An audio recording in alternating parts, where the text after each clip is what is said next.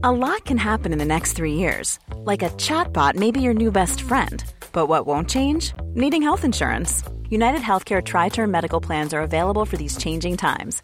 Underwritten by Golden Rule Insurance Company, they offer budget friendly, flexible coverage for people who are in between jobs or missed open enrollment. The plans last nearly three years in some states, with access to a nationwide network of doctors and hospitals. So, for whatever tomorrow brings, United Healthcare Tri Term Medical Plans may be for you. Learn more at uh1.com.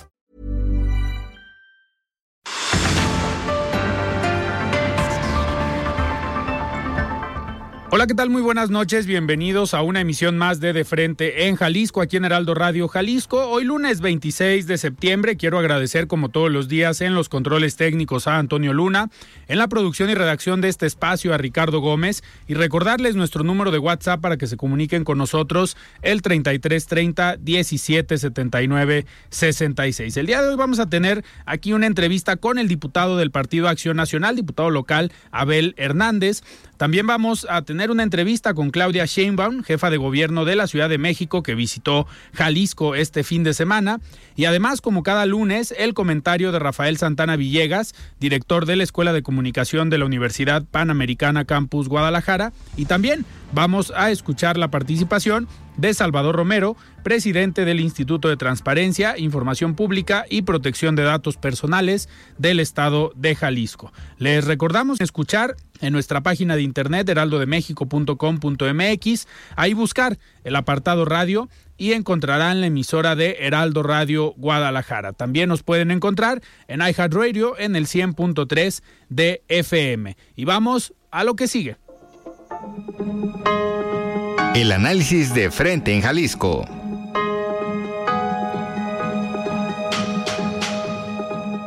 Muy bien, arrancamos esta entrevista aquí en De Frente en Jalisco. Me da muchísimo gusto platicar el día de hoy aquí en Guadalajara con la doctora Claudia Sheinbaum. Doctora, bienvenida a Jalisco, bienvenida a Guadalajara. Muchas gracias. Bien, muy bien, muchas gracias. Pues, doctora, eres uno de los personajes a nivel nacional eh, más importantes en la vida política de nuestro país por el cargo que tienes. Eres jefa de gobierno de la Ciudad de México, pero aparte te has convertido en una mujer importante en política.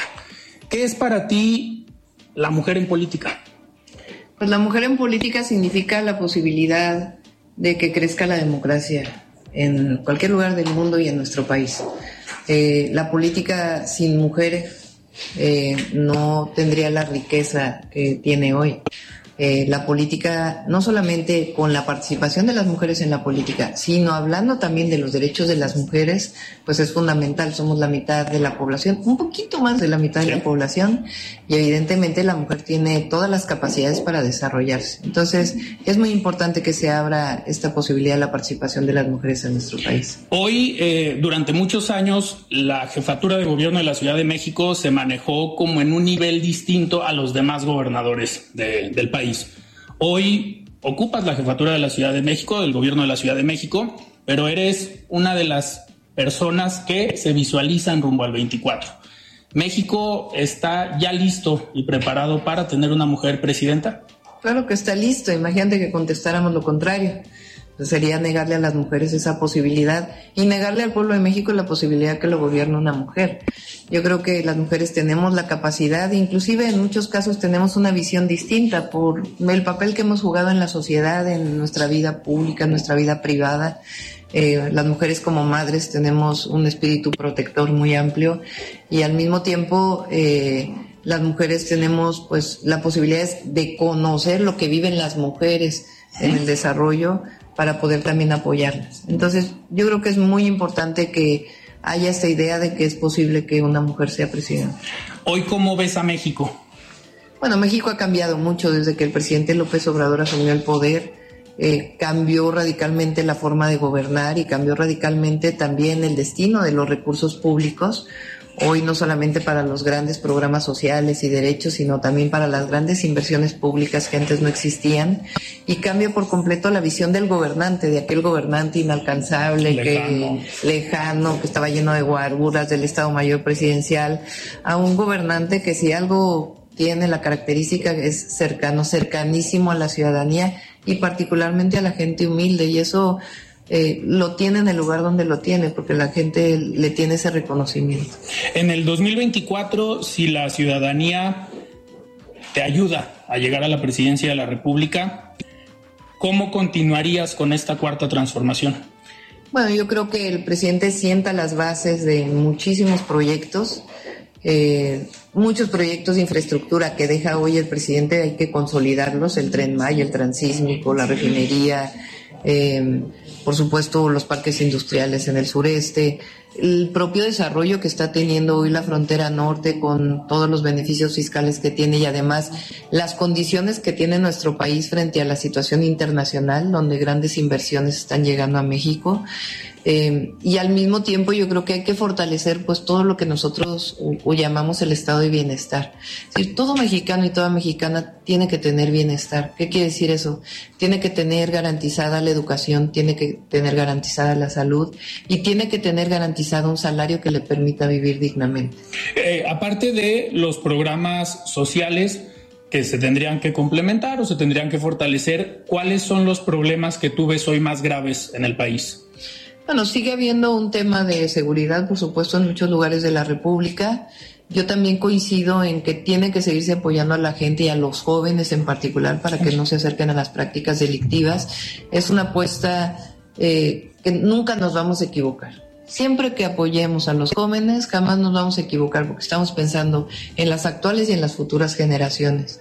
Y también yo creo que hoy, frente a la, repito, a la circunstancia que está viviendo México en términos de la distorsión que tuvieron las eh, cadenas de suministro eh, a nivel internacional, esta disputa entre China y Estados Unidos, eh, la propia situación de guerra que hay hoy, hoy en, en Europa, particularmente en Ucrania, eh, genera una condición de inversión en nuestro país muy importante que hay que tener la potencialidad para desarrollarla y al mismo tiempo sin perder soberanía, soberanía sobre el sector energético, sobre el agua, sobre los recursos naturales.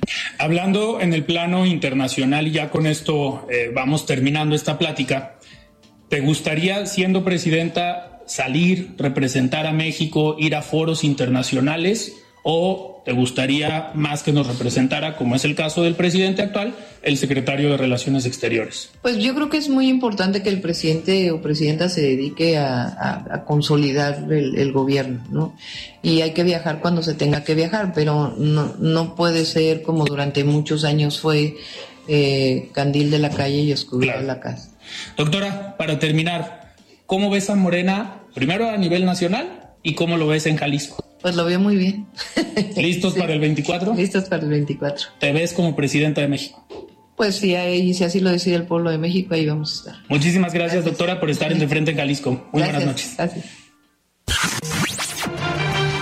Únete a la conversación. WhatsApp de Frente en Jalisco 3330 1779 66.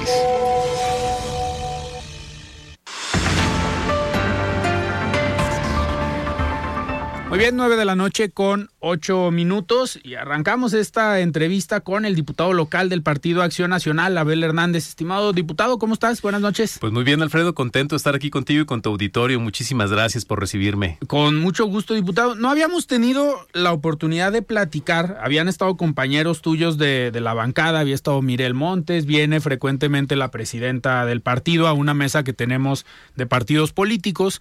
Eh, pero veo hoy en la bancada de Acción Nacional aquí en Jalisco que son diputados jóvenes. Somos diputados jóvenes, más allá de la edad, por la visión de futuro que tenemos y la visión de presente.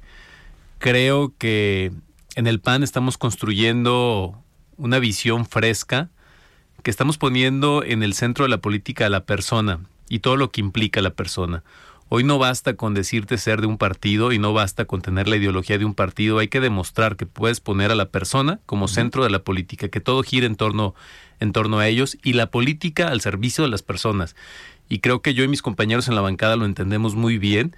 Y se ha reflejado en los temas que estamos trabajando en el Congreso del Estado, temas eh, que van a la médula de lo que nos duele en la sociedad y que creemos y estamos convencidos de que van a hacer un cambio y van a ayudar a que vivamos mejor porque creo que es urgente que los jaliscienses estemos mejor todas y todos. Eh, diputado, uno de los temas que has impulsado tú desde eh, tu trabajo como diputado eh, ha sido el tema de salud mental. Y pues hemos visto que en, los últimos años pues, no podemos negar que se ha incrementado los casos o la problemática de salud mental en las personas y aparte tuvimos todavía una etapa de pandemia que al final agrava o agudiza esta, esta problemática. ¿Cómo la han trabajado o cómo la han visto el problema desde el Congreso del Estado? Mira, cuando empezamos a analizar el problema vimos que la pandemia efectivamente hizo evidente muchos de los problemas que teníamos y en la población más vulnerable pues aún más. Por ejemplo, los niños. Imagínate un niño que dejó de ir a la escuela, que estaba en plena etapa de desarrollo, su desarrollo eh, social y en su casa um, tiene problemas tal vez de violencia, tal vez económicos, tal vez fallece un familiar cercano y todo eso no se está atendiendo. Entonces sí necesitamos un andamiaje jurídico que nos dé las bases para poder atender la salud mental de las y los jaliscienses. Además, que mientras en el mundo los eh, índices de suicidio van bajando, en México y en Jalisco van aumentando. Y eso es alarmante. La Organización Mundial de la Salud nos dice que para el año 2030, si no hacemos algo, las principales causas de muerte estarán relacionadas con la salud mental. ¿Qué te quiero decir? Que así como nos preparamos para la pandemia porque sabíamos que gente iba a morir si no hacíamos algo, si no hacemos algo hoy, mucha gente perderá la vida a causa de la salud mental claro. y también perderá la calidad de vida, que es importante. Tenemos que entender, y, está muy trillado decir que primero la salud, ¿no? Pero la salud mental es parte elemental de la salud. Y bueno, con todo esto que estoy trabajando, quisiera romper primero que nada el estigma de la salud mental, que la salud mental deje de tener esa carga y entendamos que así como vamos con el con el ginecólogo, con el traumatólogo, con el dentista, pues podemos ir con el psiquiatra, con el psicólogo. como rutina, como rutina. Y que es importante que atendamos esa parte y que además deje de ser un lujo, porque si es complicado que se atienda la salud mental en la zona metropolitana, imagínate lo complicado que debe de ser atender la salud mental en una comunidad de un municipio distante, pues es imposible. Entonces sí, sí estamos buscando con esta ley que la salud mental se acerque a todos y a todas que se visualice que tenemos un problema, que se le otorgue más presupuesto tanto a la Secretaría de Salud como a la Secretaría de Educación para que se pueda atender la salud mental. Y te doy un ejemplo en las escuelas. La intención es que tengamos un psicólogo que pueda atender a cada escuela, pero que además los maestros y maestras estén preparados para detectar en sus alumnos problemas y los puedan canalizar antes de que sea demasiado tarde. Cada vez vemos casos más crueles de bullying, de abuso, incluso de intento de suicidio en niños y niñas, cosa que es gravísimo. Entonces tenemos que atender todos esos, todos esos síntomas e ir más allá, romper el círculo en el que están viviendo para que ellos y su familia entren en un círculo distinto y puedan vivir mejor. Y, y en este sentido, ¿cómo ¿Cómo te ha ido en la socialización y en las negociaciones con las otras bancadas? Fíjate que muy bien, porque es un tema que todos estamos de acuerdo que es urgente y que todos estamos de acuerdo que está abandonado. En Jalisco sí teníamos una ley de salud mental que contaba con 18 artículos que nos daba una un referente a lo que era la salud, una base exactamente. Hoy propongo una ley de 140 artículos, donde cuando la presento en el Pleno del Congreso, muchas de las bancadas se adhieren a mi iniciativa. Se está trabajando en comisiones, pero además no es una iniciativa que se me ocurrió a mí, que me senté en una tarde y la hice, ¿no? Sino que nos acompañamos de expertos, colegios de psiquiatras, colegios de psicólogos, académicos. Y por supuesto que es perfectible y se va a tener que perfeccionar en el futuro, pero creo que es un paso enorme para que estemos mejor. Es una semilla que estamos sembrando para que en el futuro esto dé frutos. Eh, ¿Ya se está trabajando en comisiones? ¿Cuándo tienen pensado a lo mejor que pase al Pleno para votar? Pues mira, eh, las noticias que tengo desde la Comisión de Salud es que pronto estará en primera lectura. Si se aprueba, si se dictamina en positivo, estará en primera lectura.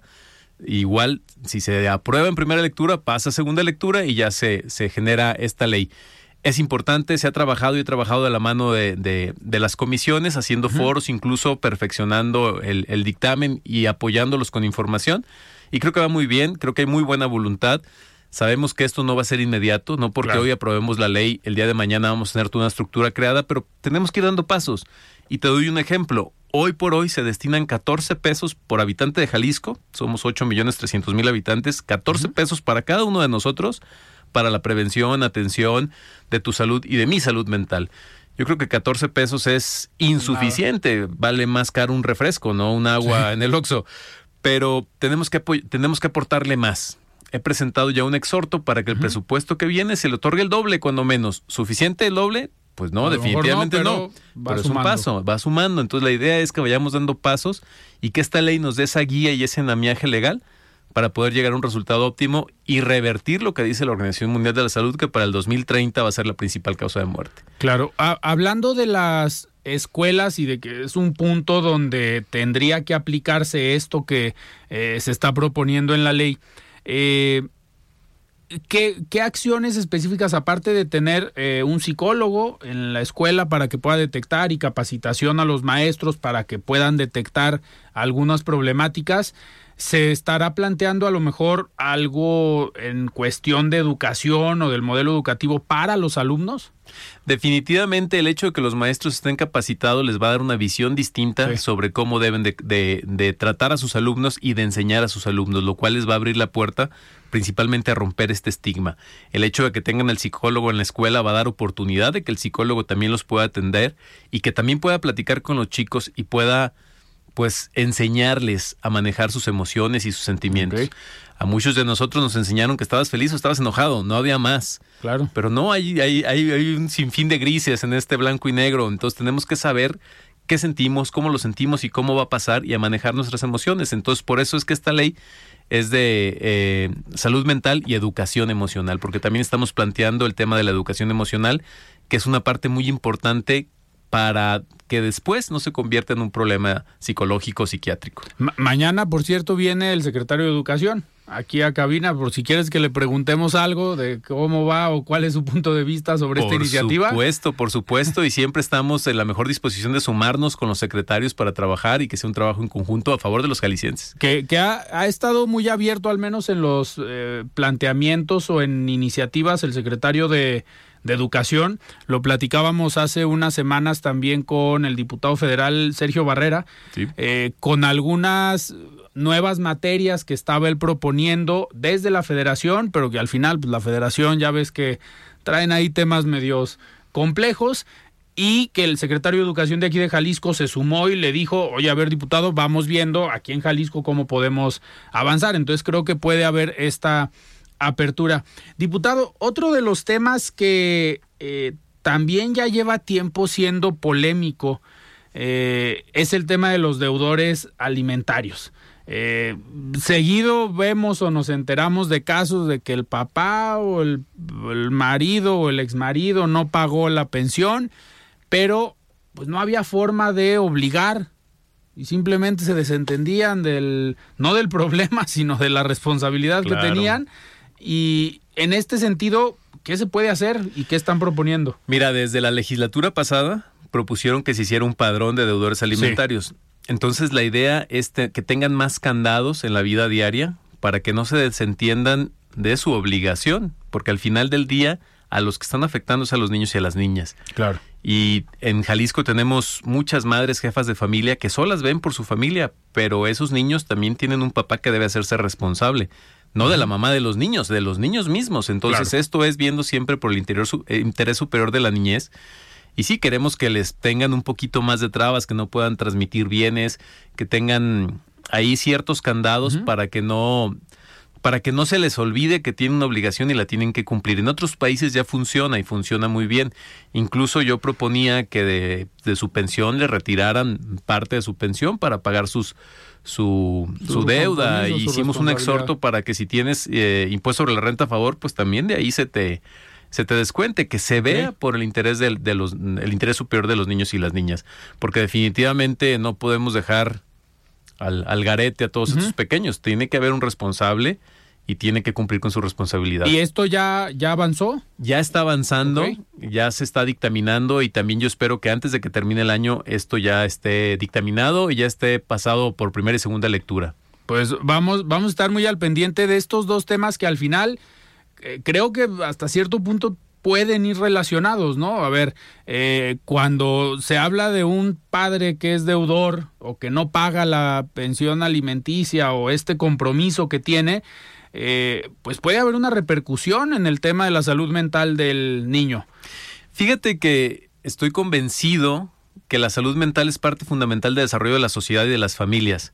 No es un hecho aislado. Y creo que si atendemos la salud mental, estaremos atendiendo también problemas de violencia en las escuelas, en las familias y en la sociedad. Muchas de las de los reflejos de violencia que tenemos es por una sociedad enferma, desde enferma desde el alma, desde, desde la salud mental. Entonces creo que sí es importante que atendamos esa parte.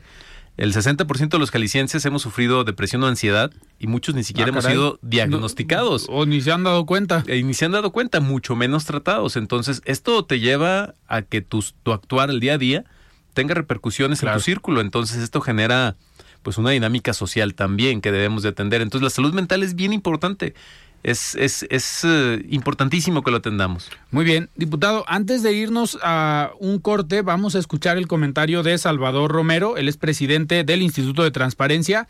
Vamos a escucharlo. Estimado Salvador, ¿cómo estás? Buenas noches. La voz de los expertos.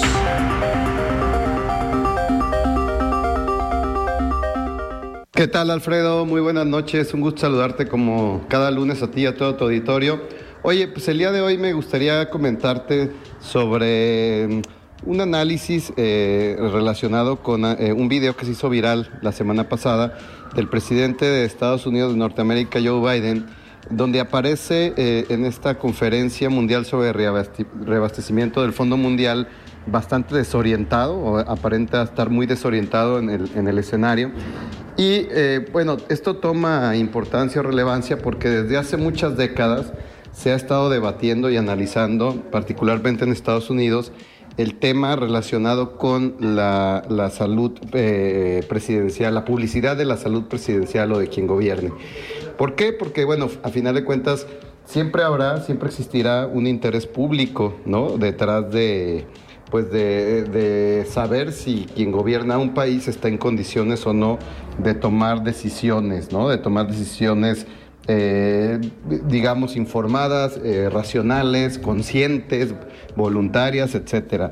Y existen ciertas condiciones médicas que podrían poner eso en tela de juicio. Y eh, por supuesto que del otro lado tenemos el valor de la intimidad, el valor de la privacidad, el derecho humano a la protección de datos personales, porque pues también quienes gobiernan tienen o tenemos derecho a dicha protección, a tener reservados ¿no? del, dominio, del conocimiento público ciertos datos que, que solo nos conciernen a la persona, independientemente si es gobernante o no. ¿no? Por ejemplo, no sé, tu estado de salud bucal, si tienes o no una caries, pues no tendría por qué ser relevante para el conocimiento público.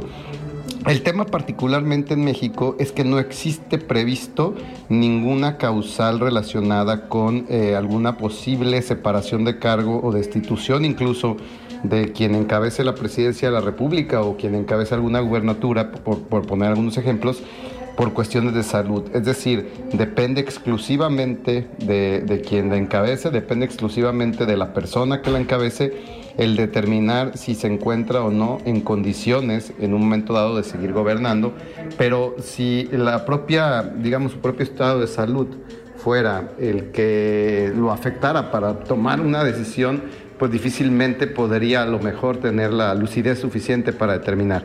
Es decir, hay muchas aristas sobre este tema, debemos o no debemos conocer el estado de salud de quien nos gobierna, pues yo creo que hay ciertas ocasiones muy excepcionales en que sí, Alfredo, yo creo que es necesario regularlo, yo creo que es necesario que se cree a lo mejor algún comité de expertos médicos del país, ¿no? Donde se pueda llegar a analizar cuando exista alguna, alguna prueba o algún indicios de que quien gobierna, insisto, puede ser eh, el país o algún estado de la República, no, no esté en condiciones de salud para hacerlo y, eso pueda poner en riesgo la toma de sus decisiones, eh, porque, bueno, a final de cuentas, eh, sí es importante, ¿no? Que quien gobierne pues esté en un estado que, de salud que le permita gobernar, ¿no? Entonces, bueno, pues ahí, les dejo el tema, no hay una respuesta correcta, por supuesto, eh, cada caso concreto se, ha analizado en su momento y bueno, pues es un tema que va a seguir a debate seguramente, pero que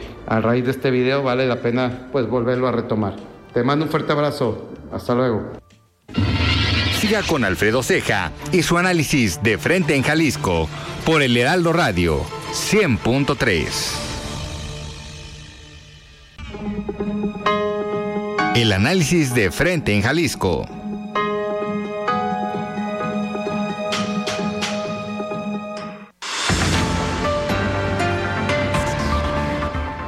Bien, 9 de la noche con 27 minutos. Estamos de regreso platicando con el diputado local del Partido Acción Nacional, Abel Hernández.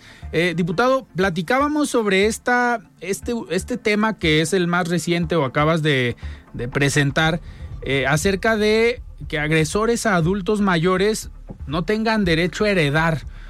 Explícanos cómo está eso. Pues mira, los adultos mayores son un grupo vulnerable. Sí. Y sabemos que muchas veces los mismos cuidadores generan algún tipo de violencia sobre ellos. Pues somos un país que cada día vamos hacia más adultos mayores. No podemos, no podemos no cuidar a nuestros adultos mayores. Tenemos que estar pendientes de nuestros grupos vulnerables. Esto nada más es una adición, es una adición a un artículo del Código Civil del Estado, porque de hecho ya, ya existe en el artículo 2500, 2957, perdón, en la fracción novena, que dice que son incapaces de heredar quien use violencia, dolo fraude con una persona para que haga o deje de hacer o revoque su testamento. Únicamente la fracción refiere que son incapaces de heredar por testamento cuando se ejerce violencia contra de cualquier persona de la que se pretende obtener el beneficio, como es heredar. Lo que yo propongo es que adicionemos la fracción décima a este mismo artículo del Código Civil enfocada en proteger a los adultos mayores, que es una población vulnerable. Y por razones que puedan considerarse como delitos, que son incapaces de adquirir por testamento o por intestado, cosa que no estaba incluida las personas, los ascendientes, los descendientes, que hayan cometido en contra de las personas autoras de la herencia, siendo ésta un adulto mayor, alguna situación de abuso, de explotación, de aislamiento, de abandono, desamparo, etcétera, etcétera, etcétera, de violencia, o incluso actos jurídicos que pongan en riesgo la vida o la salud o sus bienes o sus derechos. ¿Qué quiero hacer con esto? Pues garantizar, dar un pequeño Ryan Reynolds here from Mint Mobile. With the price of just about everything going up during inflation, we thought we'd bring our prices down. So to help us, we brought in a reverse auctioneer, which is apparently a thing. Mint Mobile unlimited premium wireless. Ready to get 30, 30, bit to get 30, bit to get 20, 20, 20, bit to get 20, 20, bit to get 15, 15, 15, 15 just 15 bucks a month. So, Give it a try at mintmobile.com/switch. slash $45 up front for 3 months plus taxes and fees. Promo for new customers for limited time. Unlimited more than 40 gigabytes per month slows. Full terms at mintmobile.com. Tired of ads barging into your favorite news podcasts? Good news. Ad-free listening is available on Amazon Music. For all the music plus top podcasts included with your Prime membership. Stay up to date on everything newsworthy by downloading the Amazon Music app for free or go to amazon.com slash news ad free. That's amazon.com slash news ad free to catch up on the latest episodes without the ads. Paso. Perfectible sí, debatible sí, pero estamos trayendo también a la mesa un tema importante, que es este grupo vulnerable a los adultos mayores, que muchos de ellos, incluso teniendo recursos económicos, viven en el abandono. A mí me ha tocado ver muchos adultos mayores en situación mm, de aislamiento, postrados, semipostrados, que no tienen quien los atienda, que no tienen eh, quien vea por ellos y que difícilmente pueden acercarse a algún servicio por su condición y necesitamos ver por nuestros adultos mayores también. Es una población vulnerable y somos más los que vamos hacia allá. Seremos adultos mayores la gran mayoría en poco tiempo. Seremos, un país de adultos mayores. Tenemos que generar una legislación que los proteja. Y, ¿Y cómo se estaría pensando o a lo mejor ya implementando? ¿Sería a partir de denuncias? O sea, tendría el adulto mayor tendría que presentar una denuncia y en automático, aunque haya un testamento que hizo a lo mejor hace cinco años, eh, que se pueda como contrapuntear. Siempre y cuando se configure el delito que estamos hablando. Puede acudir un familiar, el adulto mayor, un tercero a la Procuraduría Social, al DIFA, que le den asesoría jurídica, para que estos casos se denuncien, porque también es importantísimo. Todos conocemos de casos de adultos que han sido abusados psicológicamente, los obligan a cambiar su testamento, a hacer su testamento, o los tratan muy mal y después alguien goza de sus bienes de manera arbitraria. Entonces es importante que también generemos las denuncias y que fortalezcamos esta parte de estar denunciando institucionalmente para que se haga algo y la fiscalía voltee a ver este tipo de casos. Pero sí es acudir a las acudir a las instancias correspondientes para levantar las denuncias. Y en este tema, ¿qué te han qué te han comentado los diferentes actores? Mm, obviamente, del punto de vista jurídico, pues hay muchas cosas que se pueden hacer y se pueden debatir, pero ha sido muy importante los comentarios que he recibido porque han surgido muchísimos casos, nada menos, nada menos en la mañana estaba en una entrevista y los comentarios eran al respecto de que, oye, ¿qué puedo hacer si tengo un familiar que está siendo abusado por uno de sus hijos, ya lo cambió el testamento, lo tiene en abandono, eh, lo sacó de su casa. Son muchísimos casos de abuso contra personas adultos mayores. Y pues bueno, importantísimo que lo traigamos a la mesa, importantísimo que hagamos algo y que nos sumemos todos, porque esto no es cuestión de un diputado, es No, cuestión de tiene todos. que entrar la fiscalía, tienen que entrar un montón de actores. Claro, y también la sociedad. por para supuesto, la sociedad. y reclamar lo que se puede estar viendo a lo mejor con algún vecino. Así es. Eh, diputado, y otro, eh, a ver, otro tema antes de pasar ya a la, a la grillita, porque sabemos que te gusta el tema político, le entiendes, eres a lo mejor de los jóvenes en el Congreso que también trae eh, pues una dinámica política interesante y es algo que están haciendo, me atrevo a decirlo, los, los diputados del PAN. Eh, la, tu coordinadora Claudia Murguía esta semana escribía una columna Ajá. sobre las alianzas, sobre los partidos políticos, eh, que es algo que no frecuentemente se ve, que un diputado o diputada local pues, se anime a escribir sobre un tema nacional, sobre un tema de su partido, eh, lo cual eh, se me hace bastante, bastante interesante y ahorita también te vamos a, a preguntar. Pero otro de los temas es en Jalisco lleva ya algunas semanas y algunos meses, pues la polémica con diferentes enfermedades. Primero, eh, o con diferentes eh, casos. Un caso es, por ejemplo, los enfermos de eh, temas renales. y también hay un, pues hay una polémica o hay un trabajo que se tiene que hacer con enfermedades no transmisibles, que es también un tema que estás manejando desde el Congreso del Estado. De esto, ¿qué nos puedes platicar? ¿En qué consiste? Mira, Jalisco hace muchos años era pionero en tener un registro de cáncer. Te estoy hablando de hace muchos años cuando una computadora que hoy nos cabe en la palma de la mano ocupaba el tamaño de tu estudio y ya teníamos un registro estatal de cáncer. Eso motivó que posteriormente hubiera un registro nacional de cáncer. Pasado el tiempo, el registro estatal de cáncer de Jalisco se alimentaba del registro nacional. En el último, en la última administración federal, pues no ha habido fondos suficientes para que este registro nacional se actualice y por tanto tenemos muchos problemas en el registro estatal de cáncer. O sea, aparte de no comprar medicamentos, no le dieron dinero para el registro. Para además, base además, imagínate, estamos pues quitando el insumo principal que es la información. Y bueno, pero sabemos que el cáncer es una de muchas enfermedades no transmisibles que es muy importante que sepamos dónde está, cuántos pacientes tenemos, quién Claro. los está tratando, dónde hay incidencia, en qué institución están, en qué estado de salud se encuentran. Entonces, lo que yo estoy proponiendo es que ampliemos este registro y que le demos dinero además en el Estado para que sea un registro estatal de enfermedades no transmisibles. Enfermos renales, enfermos del corazón, o sea, enfermedades que no se transmiten, obviamente cuidando la protección de datos personales, cuidando siempre en todo momento los derechos humanos, pero que sí tengamos información para saber cuántos pacientes tenemos. Yo te puedo decir, oye, vamos a destinar mil millones en el tratamiento para enfermos renales. Y, ahí tienes la lista. pero es mucho es poco si no sabemos cuántos son y dónde Claro. están. Entonces tenemos que saber cuántos son, dónde están y quién los está tratando y cómo, para de esta manera tomar decisiones acertadas. Creo que es importante y se puede lograr. Si en el pasado lo logramos, que era muy complicado, hoy con el uso de la tecnología, creo que hay que sumar voluntades, sí ponerle dinero, pero también sumar voluntades. Esta- ¿Estarían eh, trabajando en conjunto con instituciones de salud públicas y, privadas. privadas? Exactamente. Esto se tendría que coordinar mediante la Secretaría de Salud y se tendría que alimentar de todas las, de todos los hospitales públicos y privados, las, las instituciones de salud, tanto públicas como privadas, para que se esté generando este registro. Obviamente teniendo con la claridad de la plataforma que tiene que tener y, Sí. y con el control y auditoría de plataforma que debe de haber, sería muy importante que tuviéramos esta información y esto nos, nos tomaremos mejores decisiones desde el presupuesto, hasta dónde invertimos, hasta hacia dónde vamos, cómo va creciendo. O sea, tendríamos una idea más sólida y más clara. La información es importantísima. ¿Incluirías también al IMSS? Que es una, Sí, claro, digo, es por una supuesto. parte a lo mejor importantísima o principal. Muy importante, principal, porque también necesitamos saber cuántos pacientes tiene el IMSS y dónde los están tratando y cuáles de esos pacientes, además de ser enfermos cardíacos, son enfermos renales o son diabéticos.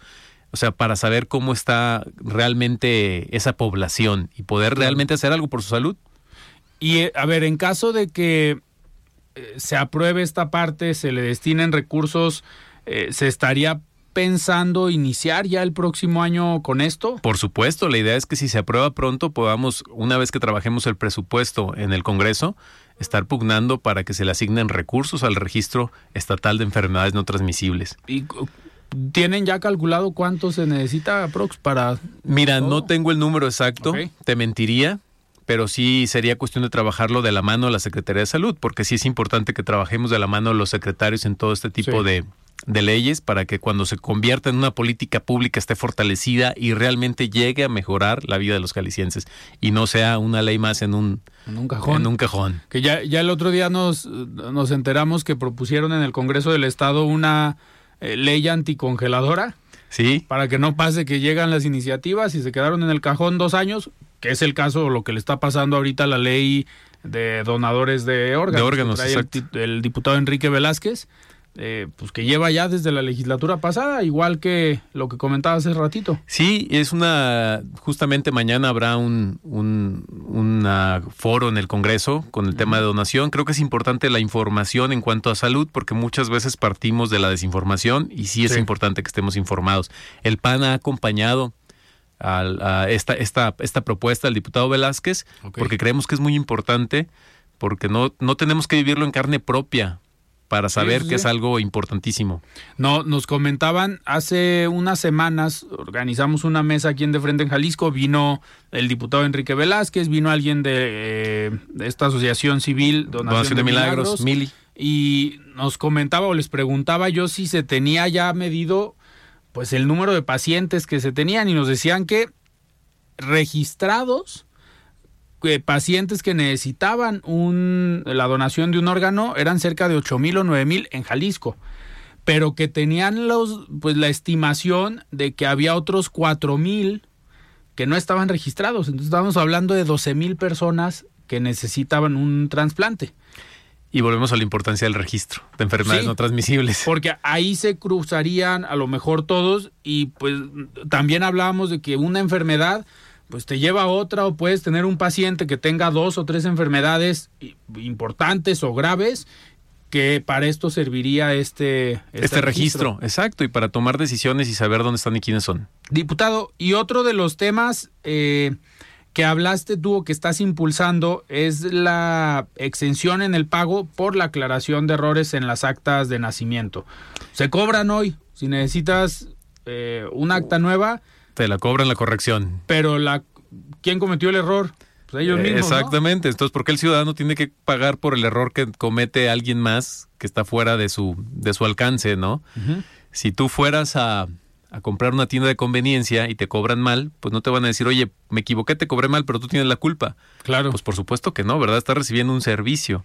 Entonces, pues yo creo que hay que usar poquito la misma lógica, salvando las diferencias. No estamos en el sector privado, pero hombre, si se equivoca alguien más, ¿por qué el ciudadano tiene que pagar por ese error? Entonces, muchas veces se quedan las actas eh, sin corregir, porque hay gente que no quiere pagar las correcciones o demás.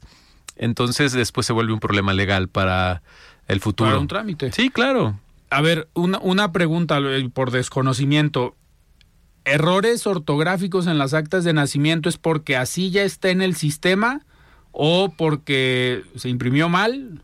O... Generalmente si está en el sistema mal es porque se ingresó mal, entonces de repente llegan y escriben Hermenegildo con H sin H, ¿no? Y ya pues eso cambia, o el apellido. Pero, ¿qué es lo que te cobran? ¿El cambio o la corrección o la impresión nueva? Te cobraban la corrección. Ah, caray. O sea, y eso, pues, oye, vengo a que me corrijas mi acta que tú te equivocaste, ¿no? Sí, sí.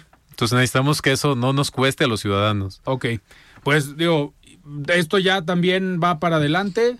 Sí, va para adelante. No son estas reformas, sabemos que no son de gran calado, pero son importantes en el día a día. Si le sumas cuánto paga cada ciudadano, cuántos trámites así se hacen al día, pues sí es una. Sí, claro, definitivamente.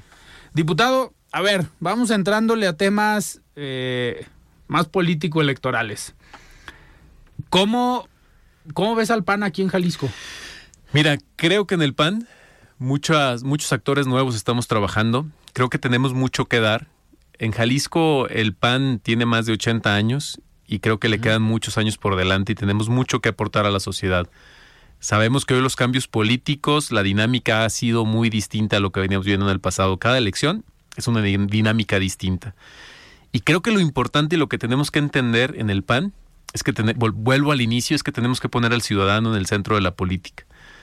Y ahorita que está de moda las alianzas, tenemos que entender que nuestro principal aliado tiene que ser el ciudadano para resolver esos problemas que a él le duelen y generar alianzas con quien nos ayude a resolver esos problemas, porque al final del día tenemos que ser el medio para que todos esos ciudadanos puedan vivir mejor y puedan cambiar su calidad de vida y puedan sentir que le estamos heredando un Jalisco y un México mejor a nuestros hijos. A ver, aprovechando que ya hablaste de alianzas, yo, yo todavía no iba a tocar el tema, pero ya lo dijiste, eh, y no me refiero a la alianza con el ciudadano, porque esa pues va de cajón. Eh, ¿Hay riesgo en Jalisco? ¿Ves tú un riesgo en esta alianza que hoy a nivel federal está en pausa?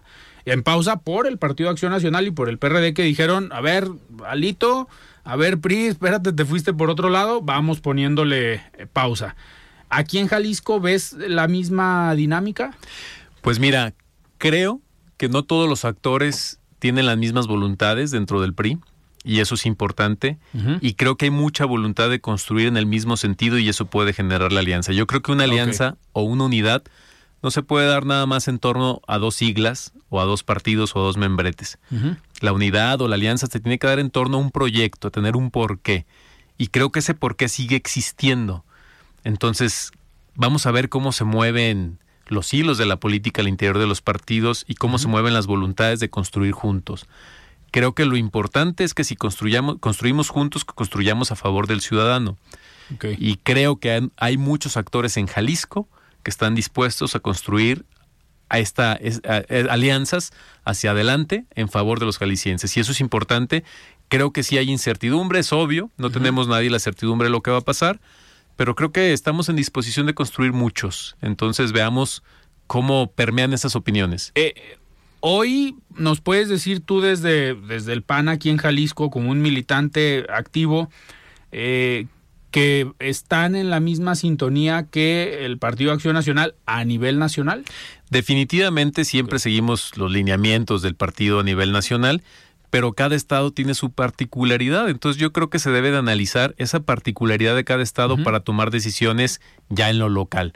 No podemos a destajo tomar una decisión a nivel nacional, sí tenemos que poner sobre la mesa el análisis que debemos de hacer eh, para tomar unas decisiones acertadas en lo local, porque no es la misma realidad la que vive Jalisco, la que vive Chihuahua, la que vive Guanajuato o la que vive el país. El país, exacto. Que ya lo vimos el año pasado, que en lo federal hubo una alianza, va por México, y aquí en Jalisco dijeron vamos por separado.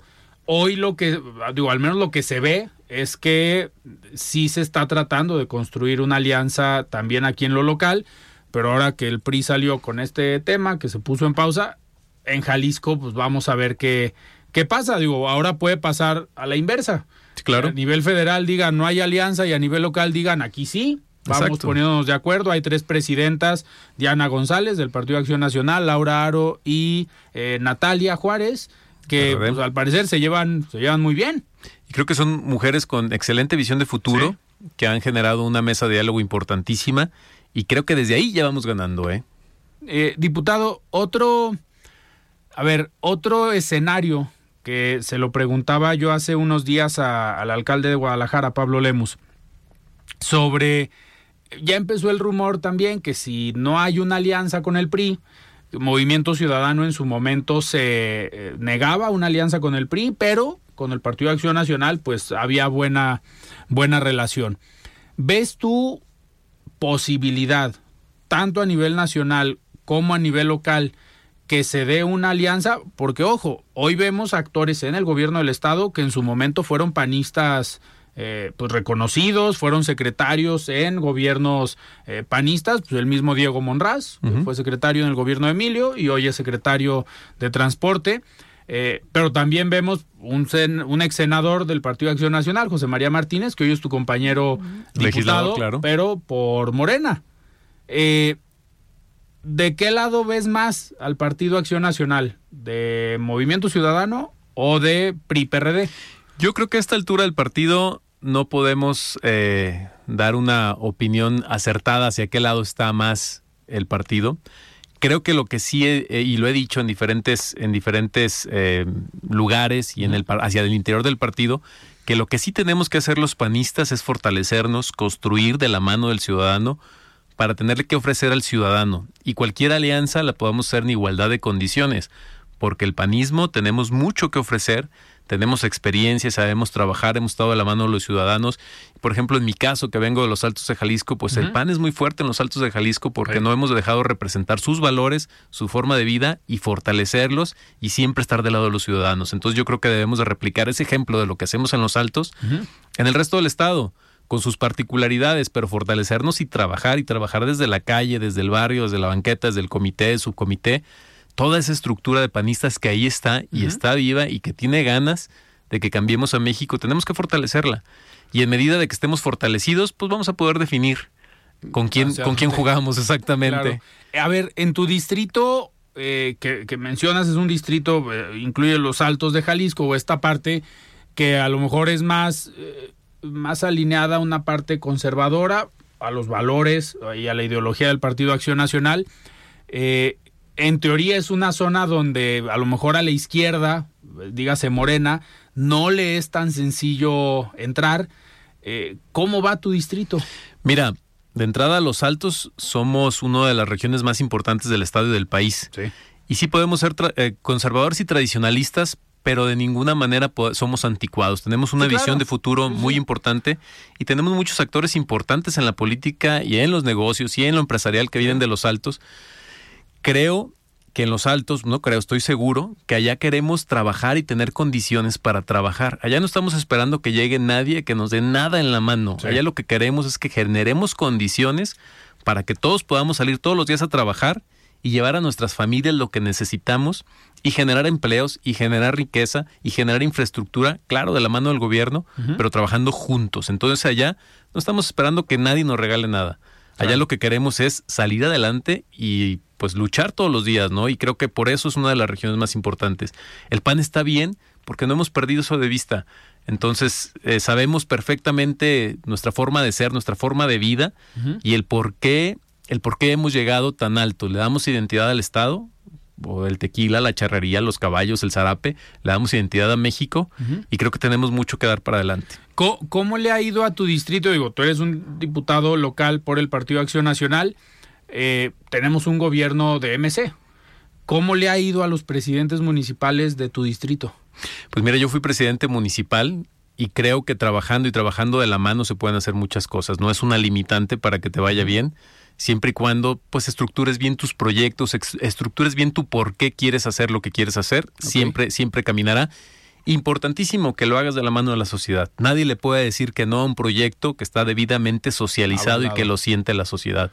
A mí me fue bien y creo que a los presidentes municipales les ha ido bien y también hemos hecho nuestra chamba desde el Congreso, ayudándoles a gestionar recursos, a gestionar pues todo el proceso que deben de llevar en su administración, no los hemos soltado de la mano a nuestros presidentes municipales y siempre están las puertas abiertas para ellos y también conmigo en el Congreso, independientemente del color, claro. pues he trabajado con todos los presidentes municipales de los Altos. ¿A, qué secretarios o qué áreas ves más eh, fuertes o con más trabajo en tu distrito? Pues mira, a todos. Yo creo que a todos porque mi distrito es muy diverso, entonces ocupamos tanto de salud como de asistencia social, como de educación, etcétera, etcétera, etcétera, el campo, o sea, pues producimos muchísimo en el campo. Entonces, yo creo que Los Altos es una zona muy importante y hemos tenido la atención de vida de todos los secretarios. Claro. Diputado, antes de despedirnos, vamos a escuchar ahora el comentario de Rafael Santana Villegas. Él es director de la Escuela de Comunicación de la Universidad Panamericana. Estimado Rafa, ¿cómo estás? Buenas noches. ¿Qué tal Alfredo? Buenas noches. Te saludo con mucho gusto, al igual que a tu amable auditorio. Espero que todos hayan tenido un excelente inicio de semana. El pasado 24 de agosto, Alfredo, el presidente francés Emmanuel Macron afirmó en un mensaje a la población que se estaba viviendo el fin de la abundancia y que los cambios climáticos, sumados a los problemas de abastecimiento energético derivados de la guerra entre Ucrania y Rusia, hacían necesario comenzar a vivir una época de austeridad. Si bien el mensaje tenía como destinatario el pueblo francés, la realidad es que sirve de llamada de atención a este mundo globalizado. Así que esta noche, Alfredo, me gustaría hablarles un poco de la austeridad. Nuestro contexto actual, sumado a la delicada situación ambiental que vive nuestro planeta, nos está orillando a generar cambios sensibles en nuestros hábitos de consumo, lo cual, en opinión de la periodista Marina Pinilla, no significa renunciar a todo lo que nos brinda espacios de bienestar emocional. Lo que se requiere es ser más consciente de lo que realmente se necesita, de lo que se desperdicia y de lo que en un futuro escaseará si continúa el exceso de consumo. Si ya era un hecho que el comercio electrónico estaba en constante crecimiento, la pandemia orilló a que la mayoría entráramos en ese territorio, generando compras en ocasiones innecesarias o de producto que por su bajo precio tenía una corta vida y pronto se encontraba en la basura.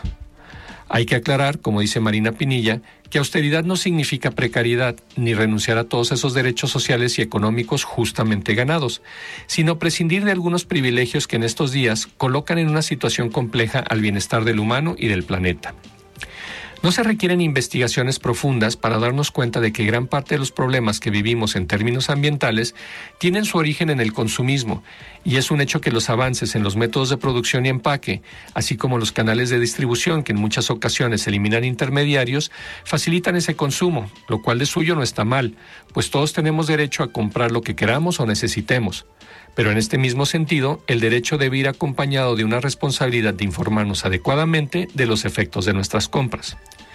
Una investigación sobre el cambio climático conocida como Proyecto C40 recabó información en más de 100 ciudades a nivel mundial y determinó que más de la mitad de las emisiones de gases de efecto invernadero se deben al consumismo, principalmente por los plásticos presentes en los residuos, pero también en la pérdida de biodiversidad derivada de la ganadería intensiva, la sobrepesca, la industria tecnológica y la industria textil.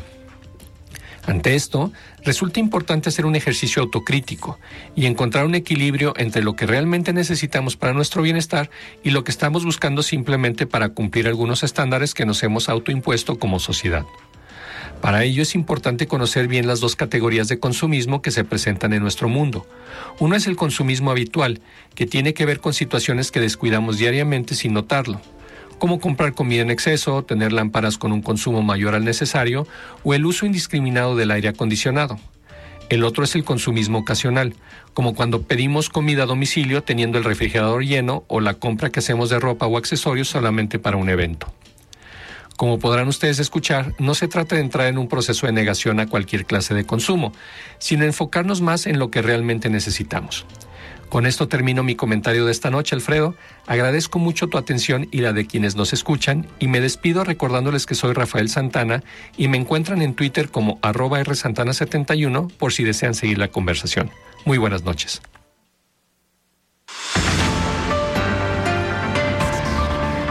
Muchísimas gracias, Rafael, por este comentario. Diputado, nos despedimos. ¿Qué viene para el Partido de Acción Nacional en este cierre de año? Trabajo, Todavía falta aprobar el presupuesto, falta la glosa, entonces vamos a estar muy activos en el Congreso, vamos a estar trabajando, vamos a vigilar que todo esto que te he platicado, más algunas otras iniciativas importantes como la Ley de Desarrollo Regional, la Ley contra las Adicciones, que también son iniciativas de nuestra bancada, eh, pues se aprueben.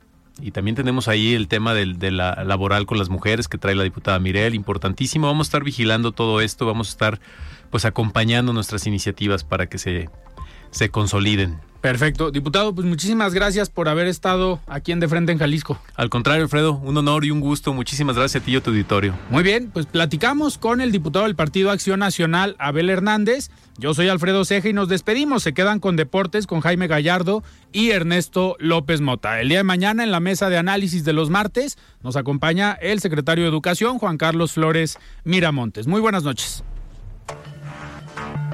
Alfredo Ceja los espera de lunes a viernes a las 9 de la noche para que junto con los expertos y líderes de opinión analicen la noticia y a sus protagonistas.